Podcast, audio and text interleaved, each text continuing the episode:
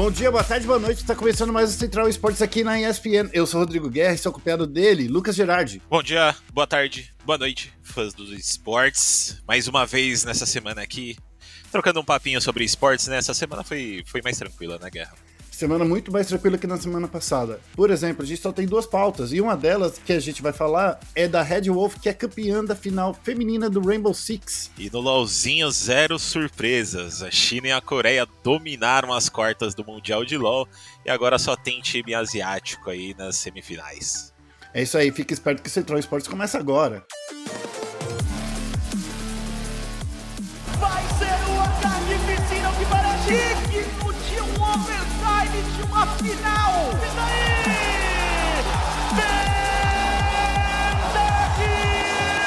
Segunda-feira, 11h40 da manhã do dia 25 de outubro. Lucas Gerardi, que segunda-feira é, desestimulante, posso falar assim? Olha, eu acho que pode, viu? Porque a preguiça, pelo menos daqui, tá complicada. A mas preguiça eu não tá- sou parâmetro, né? Porque toda segunda eu tô com preguiça. Então, Não, mas você deve estar com a mesma preguiça que o pessoal lá da Cloud9. É por Ah, causa disso. deve ser mesmo, o- eles nem entraram pra jogar hoje, né? Mas tudo bem, quem entrou pra ganhar foi a Red Wolf, que é a campeã da final feminina do Rainbow Six feminino, Lucas Gerardi, que aconteceu nesse último fim de semana, nessa semana passada inteira, né? É, não foi só no último fim de semana, que a gente viu aí a grande final do circuito feminino de Rainbow Six Siege. De um lado, a gente estava lá com a Black Dragons, né? Que eram dos times, uma das grandes é, equipes que dominou toda, todas as etapas, todos os estágios. E do outro, a gente estava com uma força emergente, a Red Wolf, né? Que conseguiram levar esse, levantar esse troféu e até 50k para casa depois de cinco partidas muito disputadas aí, né, Gerard? Sim, com certeza. Inclusive, Black Dragons aí surpreendendo não ter ganhado, né? Elas ganharam quatro dos cinco, dos cinco estágios que tiveram do circuito feminino. Então elas dominaram totalmente o circuito feminino de 2021. O único que elas não ganharam foi justamente a Red Wolf que ganhou em cima delas, né, em um 2 a 0. Então essa final aí eu acho que já era um pouco esperada, é, mas sinceramente me surpreendeu ver que as meninas da Black Dragons não levaram com tanta facilidade, tendo em vista o quão, quão bem elas estavam jogando, né? Mas a Red Wolf chegando aí como uma, uma organização é, nova, entre aspas, né? Quando comparada com a, com a Black Dragons, e dominando muito essa série. A Ju jogou assim, absurdos, jogou muito, com certeza foi uma das peças principais da Red Wolf nessa, nessa conquista do título e as meninas chegaram forte. As meninas chegaram tão forte que foi até meio meio tiltante para quem estava acompanhando, porque como é que foi? Todo esse cenário aí, todo, toda essa grande final foi, foi disputado numa, na, nas séries e assim teve alguns mapas ali, principalmente Chalé, que foi um, um mapa que levou a, até as últimas consequências, né? Que foram com alguns. É, foram com alguns. Ah, esqueci o nome, Lucas Gerardi. Foram com alguns overtime, lembrei. Ah. Nossa, fiquei confuso. Nossa, eu tava, tava, tava, tava tiltado aqui, mas assim, levou, levou o, o terceiro mapa, né, que foi o chalé, foram, foi pro, pro 15 round, as meninas jogaram muito, teve alguns overtimes ali, e assim, quando a gente para para ver tantas as estatísticas de cada lado, né? A Lara, por exemplo, no caso da Black Dragons, ela foi uma das melhores jogadoras ali que a gente pôde, pôde ver, né? Com 46 kills, né? Ela e a Beats foram as que mais mataram dentro da, da do, do round. Mas não é só bala, né? Tanto é que do outro lado, a Red Wolf, uma das personagens que menos atuou, entre aspas, tá? Eu coloco muito entre aspas, que não foi muito de kill, foi de estratégia, que é o caso da Larinha, né? Larinha também dominou esse, é, dominou alguns pontos, conseguiu trazer bastante é, informação para dentro do time. Então, assim, não é só ser boa de bala. A gente fala sempre isso, né, no, no Rainbow Six, que não basta sair acertando todos os headshots, tem que ganhar na tática. Exatamente. E isso a galera da Red Wolf fez muito bem e que a gente viu no mapa Vila, né? Porque elas começaram no mapa Vila ali, tomando um 5 a 1 Você começar o, o penúltimo mapa da série tomando um 5 a 1 possível último mapa, né?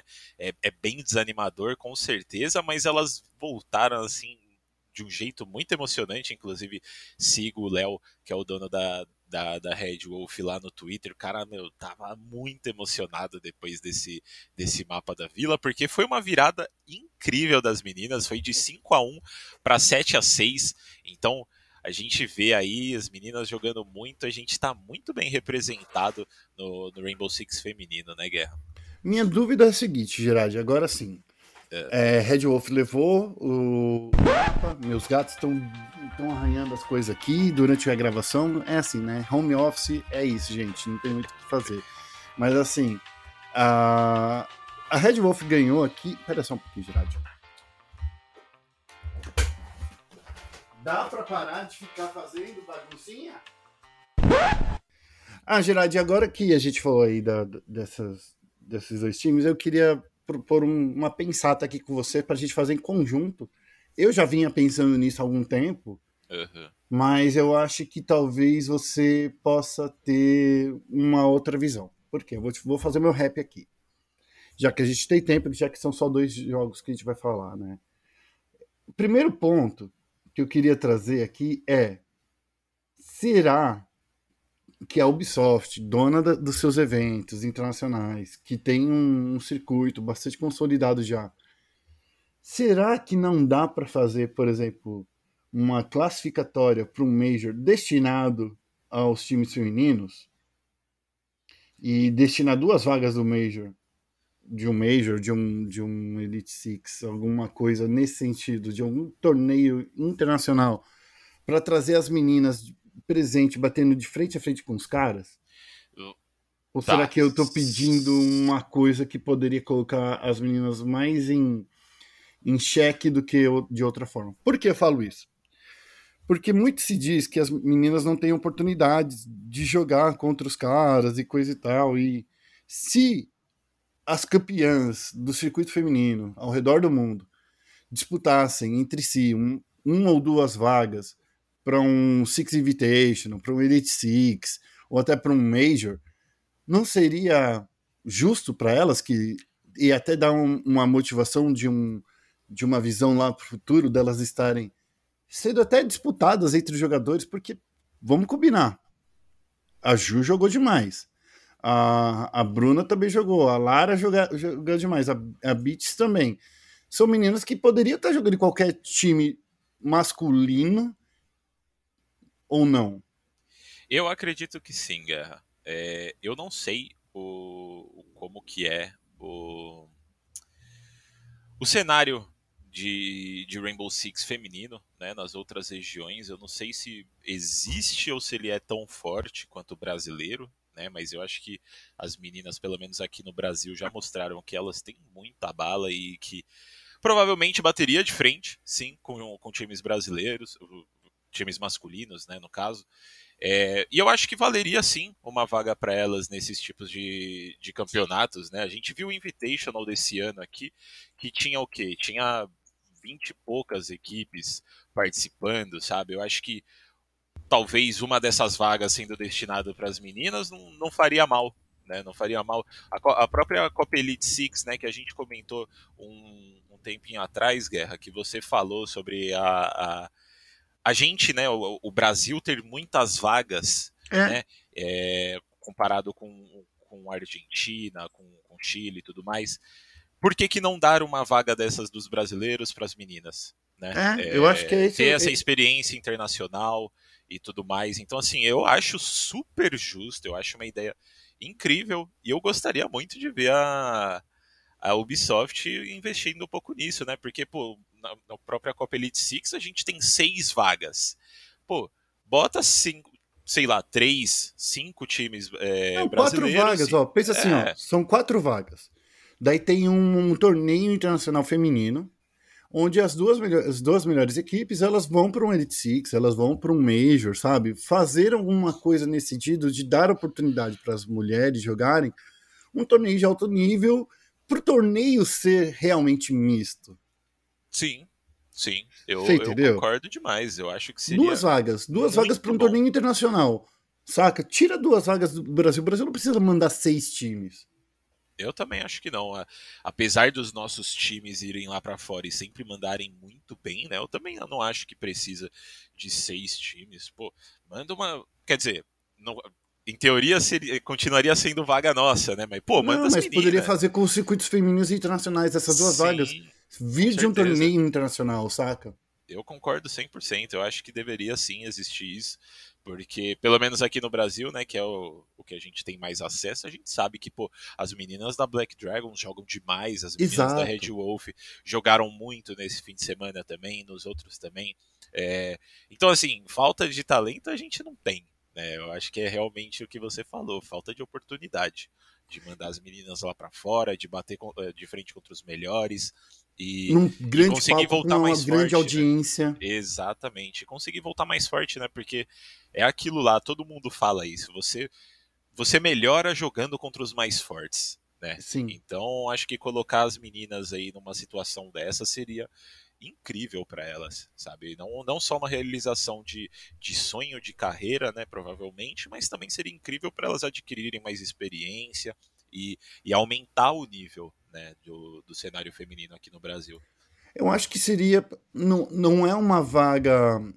Eu acho que essas meninas, por exemplo, as meninas da Red Wolf, de verdade, bateria de frente com muito time sul-americano, até algum, contra alguns times europeus. Eu acho que daria para bater de frente eu acho que, enfim, eu fico olhando essa, essa questão e, e eu fico num, numa, numa, numa ideia de como a gente consegue levar as mulheres para um grande palco internacional para elas terem a mesma relevância que um time é, masculino. E com isso, quem sabe, ver e dar oportunidade para essas meninas baterem de frente com esses caras e com isso tornar o cenário realmente misto, trazendo umas meninas para dentro de uma equipe, trazendo é, as, as meninas para bater de frente com eles nos torneios. Eu sei lá, eu fico pensando em formas de trazer aí o, o cenário feminino e torná-lo mais relevante e até dar um gás para as meninas, porque assim ganha uma regional é, é, é importante, é, é, é, é, não tem nem o que dizer, é uma conquista. Mas imagina se esse é um dos passos para um torneio internacional e depois trazer esse, essas meninas para o grande palco central para comemorar realmente um grande torneio. Bom, é, é, esse é o Rodrigo Guerra é, que sempre fica é, militando e eu fico pensando em alternativas. Não, eu, eu acho que você está super certo, assim, imagina só, né, se além dos 50 mil de premiação valesse uma vaguinha ali no Invitational, no Major, Major da Suécia, né? Não sei. Enfim, eu acho que faria muito bem para o cenário, as meninas chegariam muito mais motivadas, eu acho que daria um gás ali a mais para as meninas, pô, vamos ganhar, tem vaga internacional, puta, puta oportunidade pra gente, né? É, daria oportunidade delas jogarem lá fora e assim, eu tô falando do, bastante do cenário feminino brasileiro, né? Porque eu não vejo muito cenário fe, é, feminino lá de fora, na real, nem sei se existe em todas as regiões. Porque não tem visibilidade, geral. Exatamente. E, e, mandar essas meninas lá para fora, né? É, faz bem não só para o cenário brasileiro, como para o cenário mundial de Rainbow Six. Porque, pô, várias meninas, cara, da, da Europa, da China, de não sei o que, não sei que lá, de não sei onde, vai ver as meninas jogando lá e vão falar, eu posso estar tá lá também, né? Então isso vai ajud ajudaria, né, o, o cenário feminino surgir em outras regiões também, se é que já não existe. É, eu acho que seria só win-win, uma, uma, situação só de ganhos, né? E esse o circuito do ano que vem, né, Gerard? O circuito realmente começa depois do, do Six Invitational.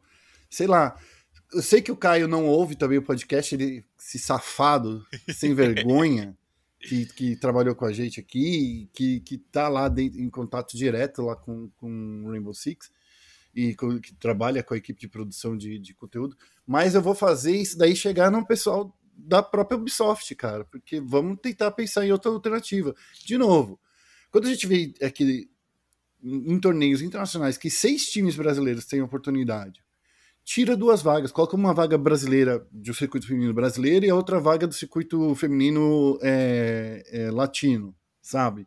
É. Daria super certo. Na Europa, uma vaga para o time europeu, uma vaga para o time americano, sei lá. Faz um torneio internacional realmente com os times femininos para então levar direto para um Six Invitational ou para levar para um torneio que conta pontos para o Six Invitational, sabe? Para sempre colocar as mulheres em, em, em, em pé de igualdade com os caras disputando e adquirindo essa experiência internacional. Então, acho que seria uma oportunidade, porque é diferente, de novo, é diferente de quando a gente fala de um cenário de, de um de esporte tradicional. Porque os torneios é, nos esportes tradicionais é muito, é, depende muito do condicionamento físico, mas no e-sport não tem necessidade de haver essa separação. Com certeza. Eu acho que isso que a gente está falando aqui é o objetivo pro, pro ano que vem, né? Para dar essa, esse up no circuito feminino que já traz atletas muito boas para colocar elas no, no holofote lá fora e, e dar essa, essa, esse up no cenário, né? Eu acho que faria muito bem. Espero, espero que a Ubisoft tenha planos grandes para o circuito feminino pro eu, eu, Olha, levando em consideração tudo que acontece aqui no cenário de esporte, eu duvido, viu? Olha, Mas, eu também. Mas a, Mas, a esperança enfim. é a última que morre, né? Exatamente. Bom, é, parabéns aí para as meninas da Red Wolf.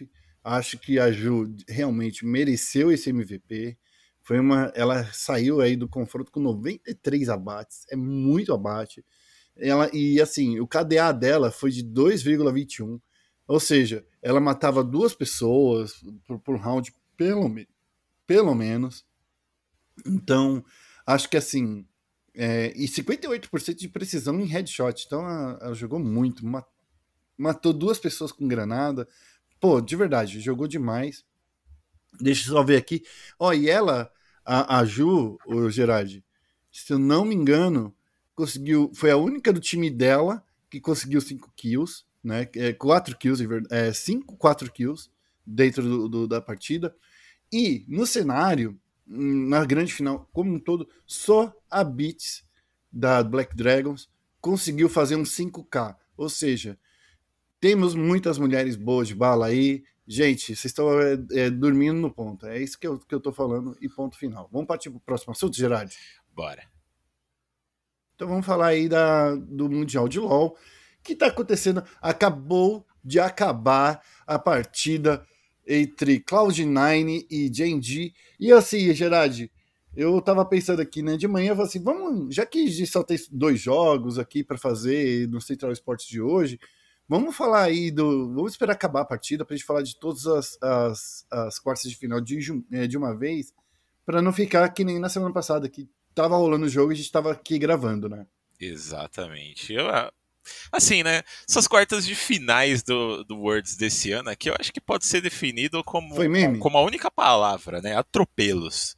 Foi 3 a 0 na C9, 3 a 0 na Rama Life, 3 a 0 na, na, na Mad Lions. A única que, que a única quarta de final ali que deu jogo foi a, a, quarta de final que tinha dois times chineses, né, da, da EDG contra a RNG, que foi pro 3 a 2 foi pro quinto game, mas apenas atropelos, né? Times extremamente dominantes. Eu acho que alguns confrontos ali aí já dava para saber que que não ia dar tão bom assim para alguns times, né? Principalmente o de hoje da gente contra a Cloud9 ali, cara, que 3 a 0 sonoro, né? É, e é mais engraçado, né, que eu tô querendo aqui trazer um, um, um senso de humor.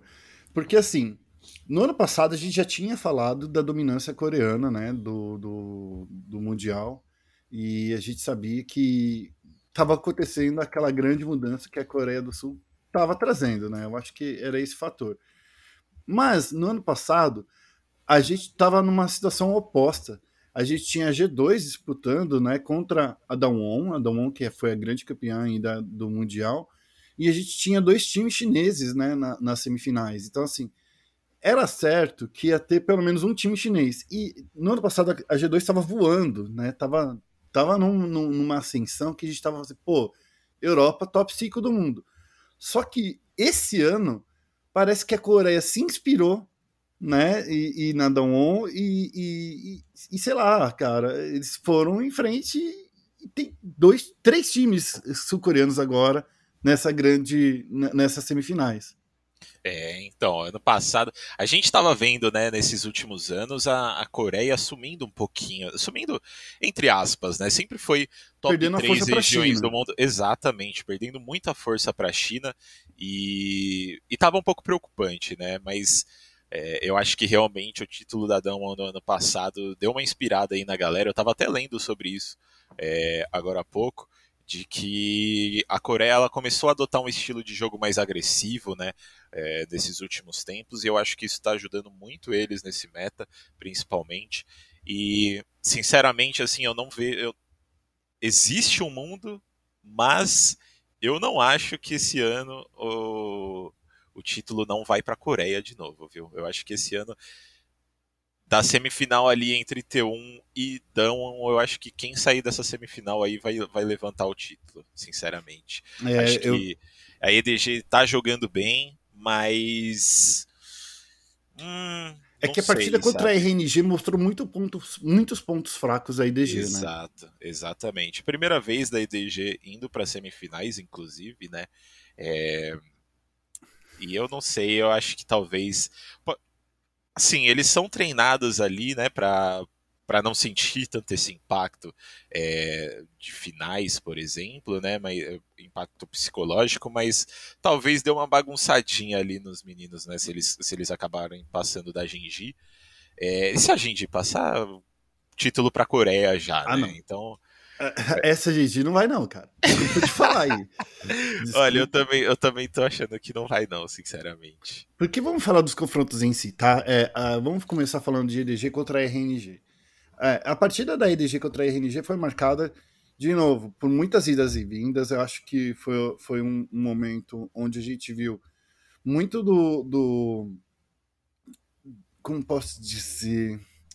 A gente viu muito o, o Xiao Hu brilhando nessa partida. Eu acho que era um, um cara que, que chamou todas as atenções, mas ao mesmo tempo, o Gerard, a gente via ali que, que tava partindo para para porradaria solta. Eu acho que esse é o ponto. Esse e jogo tava é, meio falar. sem estratégia, tava muito baseado em luta. Não sei se você lembra disso. Então, esse, esse jogo da, da RNG contra a EDG, infelizmente eu não consegui acompanhar hum. muito, mas eu vi, eu, eu acompanhei um pouco de longe a galera falando no Twitter e realmente parecia que tava mais um, uma rinha de galo ali do que um, uma parada mais, mais estratégica, né? É, então, e eu acho que foi nesse sentido aí que eu, sim, que eu vejo que talvez é, não tenha sido mostrada a parte estratégica, porque eles estavam num, numa fiesta em casa, né? Eles estavam batendo aí do, no lado deles, eles estavam confortáveis, né? Porque são times que se enfrentam o ano inteiro e, e durante os confrontos sempre são em melhores de três lá na China, né? Então, assim, é, é, é melhor ainda. Quem disse isso, acho que foi o Skit, se não me engano. Porque eu não, sendo honesto aqui para nossa audiência, 100% transparente, hein? Eu não consigo acompanhar a liga chinesa com tanta. Eu só vejo os resultados, eu não consigo ah, não assistir as partidas. Não tem como. É muito esportes pra gente acompanhar, acompanhar a liga chinesa e é mais difícil ainda, né, cara? É, então. Isso que é de madrugada, né? O problema é maior é esse. Exatamente. Mas, enfim. É, partindo para o outro confronto, eu quero trazer aqui um, uma, uma questão muito boa, que é o confronto justamente entre T1, T1 e HLE.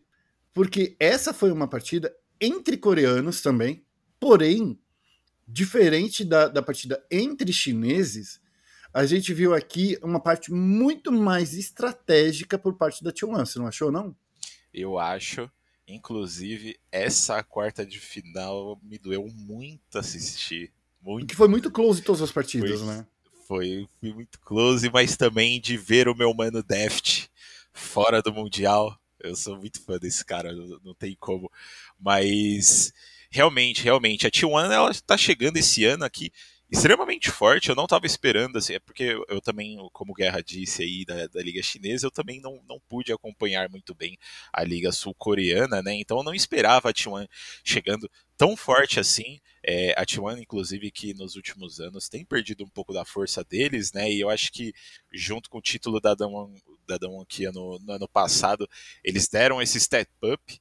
E estão surpreendendo, estão fazendo um jogo extremamente forte. O Warner tá jogando demais, moleque, tá destruindo. O Faker dispensa comentários, né? O cara, desde que ele nasceu, ele é bom em League of Legends, praticamente. O Gumayushi tá jogando muito também. Então, assim, esse time da T1 ele tá muito redondinho, sinceramente, Guerra. Eu acho que é aquilo que eu falei, esse, essa partida deles contra a Damwon vai ser, provavelmente vai ser final antecipada, sinceramente. É. Eu tô, eu tô assistindo também, sabe porque quando a gente vê lá, né, eu quero ver de novo o, o, o Faker batendo de frente, mas assim, eu acho que diferente das outras vezes que ele foi campeão, né, que ele é tricamp... esse tricampeonato que ele tem nas costas foi muito por conta dele. Eu acho que dessa vez o, o time tá todo, é, todo é, responsável uhum. pela, por essa vitória, não tá nas costas de ninguém, porque o Keria também tá jogando muito bem no caso sim, do, da, da T1, mas do outro lado, quando a gente vê lá a, a, a Dawn né, tem gente muito forte, o Khan, por exemplo, cara, como esse cara tá jogando, que, que, que, que cara bom, né, usando meme, o Showmaker, tá, eu acho que o Showmaker é, é o, é o ponto fraco da Dawn Ô, louco. Não, em comparação com o que o Faker ele representa dentro do time, entendeu? O Showmaker ele dá mais espaço para os outros caras brilharem. Eu não sei, pelo menos eu, nas partidas que eu vi, eu senti muito disso. De, de ele não estar puxando a responsa para ele, de estar tá ajudando os outros carregarem o time, entendeu? Ah, sim, é, com certeza. Eu acho que o Showmaker, eu, eu entendi o seu ponto, né? No, no momento que você falou, eu fiquei o que, Guerra? Não que ele não esteja jogando também. mal, não, gente. Não, não, não é sim, isso. sim. O Showmaker, eu acho que ele faz um trabalho extremamente incrível com o Canyon, né? Ele habilita o Canyon para fazer muita coisa isso. na partida. É, e realmente, assim, eu acho que o grande destaque dessa Damon aí é o Canyon, né? Porque o que esse moleque joga, pelo amor de Deus. Mas também a gente não pode e descartar. O Can, o tá jogando demais Ex também. Exato. Mas a gente também não pode descartar o resto do time. Né? Eu acho que a T1 e a Damwon Key, assim, são dois times que, que eles têm nomes que brilham no mapa inteiro. Né? Não é uhum. é essa parada de que você olha você fala essa é a lane mais forte e esse cara, se ele não se ele não desenrolar, ele não, eles não vão conseguir ganhar, né? Eu acho que eles têm possibilidade de que qualquer membro do time ficar forte, eles têm a possibilidade de ganhar o jogo. Né? Então, assim, eu, eu acho que são dois times extremamente bem amarrados, eles estão funcionando muito bem como uma unidade e não vejo do outro lado da, da tabela, assim, não vejo uma, um, um, time um time capaz aí de ganhar deles. É, é realmente no, no, sentido que eu falei mesmo, de que final antecipada 100%. E assim, entre agora falando os dois confrontos que teve ocidentais, né? Que foi a D&D contra a Cloud9 e Damwon Kia contra a Mad Lions. Eu acho que nesses dois, nesses dois confrontos, por exemplo, a D&D eu, eu senti que ela vacilou demais contra a Cloud9, né? Deu a, a Cloud9 se fosse time um pouquinho mais organizado, um pouquinho melhor de dedo até, sabe? Melhor de dedo mesmo. Sim. Poderia ter dado mais caldo. Mas acabou que a Genji tem, eu acho que talentos individuais muito mais é, é, exponenciais Sim. dentro, de, dentro do, dos confrontos. E a Mad Lions, cara, pô, sei lá, essa derrota para Don Kia mostrou que, tipo, é, era aquela G2 mesmo, o grande time europeu, né?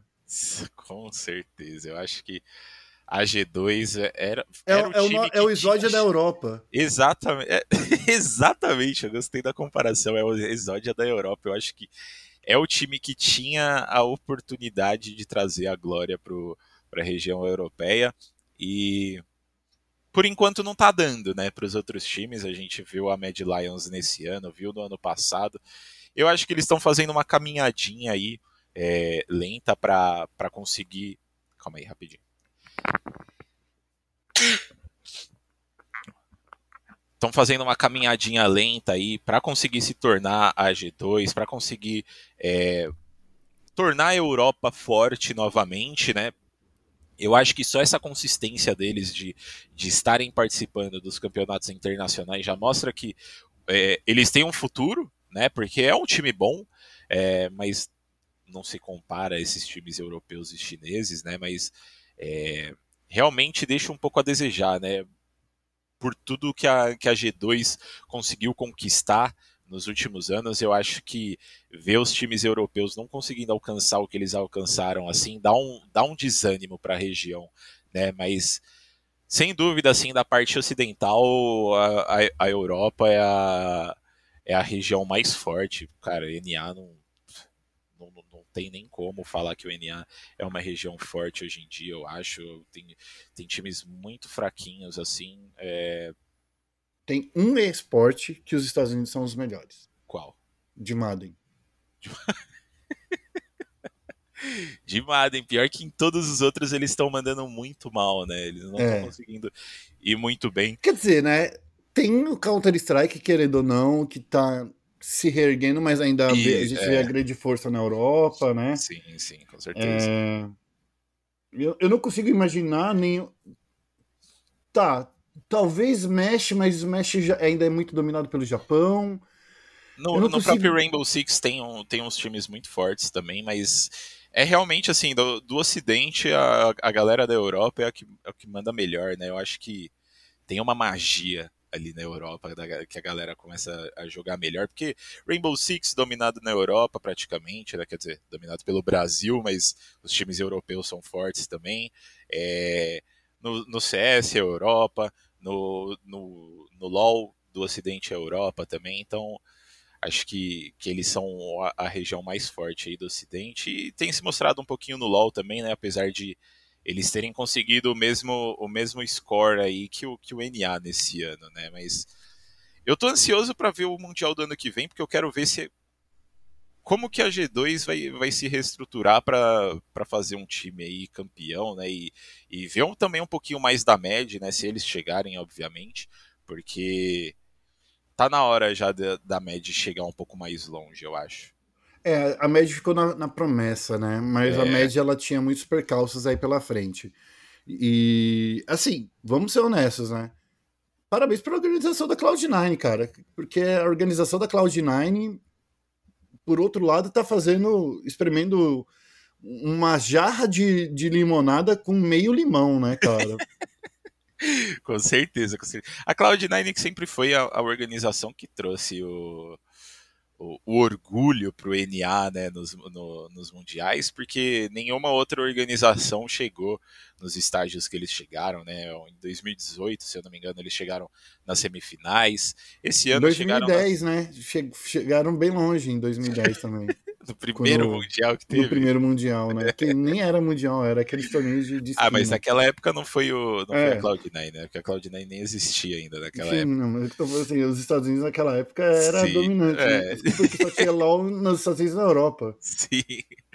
É, então, assim, chegaram nas quartas de finais agora, eu acho que é, apesar dessa derrota por 3 a 0 para a Genji, né, é um elenco que está junto há pouco tempo, né, tem pouco menos de um ano aí com, com, com Perks no, no elenco, com o Fudge também. Então, assim, é, é, é um time que mostrou um, um desempenho bom né, para esse primeiro Mundial com, com esse elenco. Não, não, sei se eles vão querer manter, não sei se o Perks vai querer continuar na Cloud9, se ele vai querer voltar para a Europa e eu tentar algo pra Europa, Europa, se fosse Perks. Sinceramente, eu também. Eu acho que ele tem muito mais chance na Europa do que no, no NA. É, acho que seria a, a, melhor, o melhor movimento para a carreira dele, mas né, a gente sabe que o NA ali eles têm, eles têm o caixa deles, né, que não, sa, sa, não sai pouco dinheiro dali do bolso deles. Também com tanto time da NBA na, na, liga é fácil, né? Exatamente. Nossa, é... os caras. os caras só chegam e despejam o caminhão de dinheiro, cara. Exato.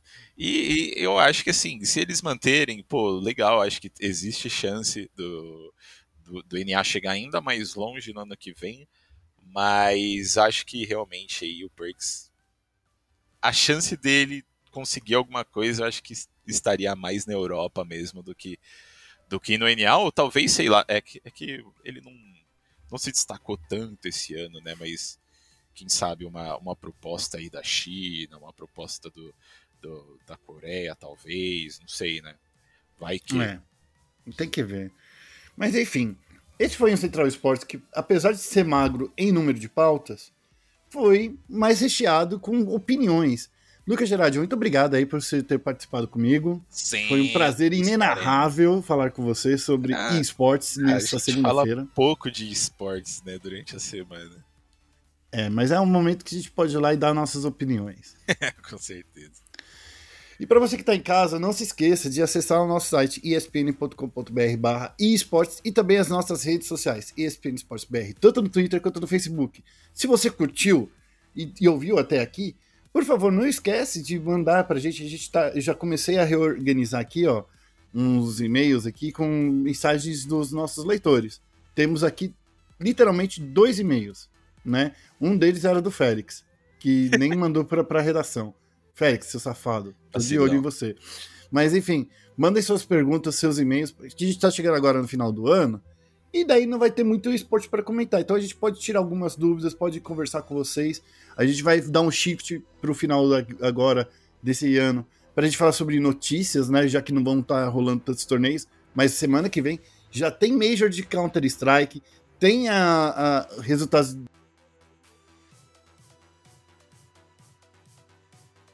do Mundial de LoL e tem também a final brasileira da LBFF. Tem, ó, semana que vem promete muita coisa, então fique esperto Central Esportes da próxima segunda-feira. Girardi, mais uma vez, obrigado. Eu que agradeço e até semana que vem, né? É, até semana que vem. Obrigado, gente. Tchau, tchau.